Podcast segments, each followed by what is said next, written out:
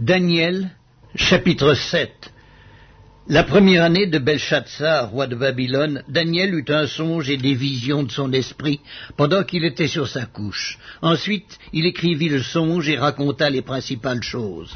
Daniel commença et dit, Je regardai pendant ma vision nocturne, et voici, les quatre vents des cieux firent irruption sur la grande mer, et quatre grands animaux sortirent de la mer, différents l'un de l'autre. Le premier était semblable à un lion et avait des ailes d'aigle.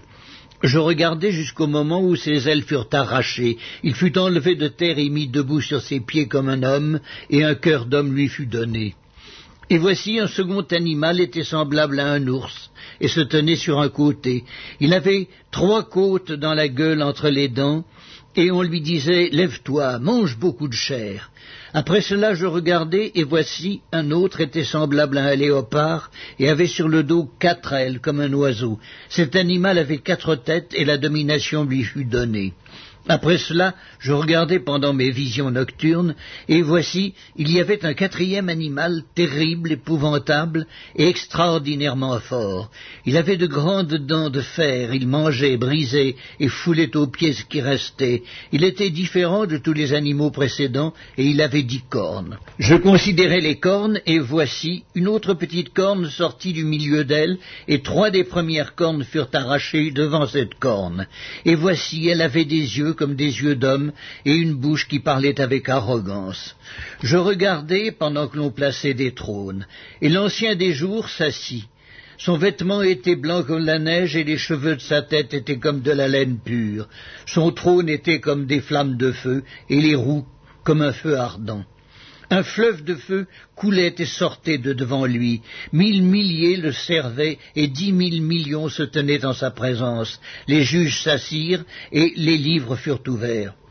Je regardai alors à cause des paroles arrogantes que prononçait la corne, et tandis que je regardais, L'animal fut tué et son corps fut anéanti, livré au feu pour être brûlé. Les autres animaux furent dépouillés de leur puissance, mais une prolongation de vie leur fut accordée jusqu'à un certain temps. Je regardai pendant mes visions nocturnes, et voici, sur les nuées des cieux arriva quelqu'un de semblable à un fils de l'homme. Il s'avança vers l'ancien des jours, et on le fit approcher de lui. On lui donna la domination, la gloire et le règne. Et tous les peuples, les nations et les hommes de toutes les langues le servirent. Cette domination est une domination éternelle qui ne passera point et son règne ne sera jamais détruit. Moi, Daniel, j'eus l'esprit troublé au-dedans de moi, et les visions de ma tête m'effrayèrent. Je m'approchai de l'un de ceux qui étaient là, je lui demandai ce qu'il y avait de vrai dans toutes ces choses. Il me le dit et m'en donna l'explication. Ces quatre grands animaux, ce sont quatre rois qui s'élèveront de la terre. Mais les saints du Très-Haut recevront le royaume, et ils posséderont le royaume éternellement, d'éternité en éternité. Ensuite, je désirais savoir la vérité sur le quatrième animal, qui était différent de tous les autres, extrêmement terrible, qui avait des dents de fer et des ongles d'airain, qui mangeait, brisait et foulait aux pieds tout ce qui restait, et sur les dix cornes qu'il avait à la tête et sur l'autre qui était sortie, et devant laquelle trois autres étaient tombés, sur cette corne, qui avait des yeux, une bouche parlant avec arrogance et une plus grande apparence que les autres, je vis cette corne faire la guerre aux saints et l'emporter sur eux, jusqu'au moment où l'ancien des jours vint donner droit au sein du Très-Haut, et le temps arriva où les saints furent en possession du royaume. Il me parla ainsi. Le quatrième animal, c'est un quatrième royaume qui existera sur la terre, différent de tous les royaumes, et qui dévorera toute la terre, la foulera et la brisera. Les dix cornes, ce sont dix rois qui s'élèveront de ce royaume. Un autre s'élèvera après eux, il sera différent des premiers, et il abaissera trois rois.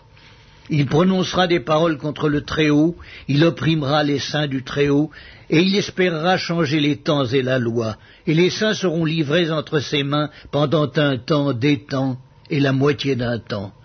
Puis viendra le jugement, et on lui ôtera sa domination, qui sera détruite et anéantie pour jamais. Le règne, la domination et la grandeur de tous les royaumes qui sont sous les cieux seront donnés au peuple des saints du Très-Haut. Son règne est un règne éternel, et tous les dominateurs le serviront et lui obéiront. Ici finirent les paroles. Moi, Daniel, je fus extrêmement troublé par mes pensées, je changeai de couleur et je conservai ces paroles dans mon cœur.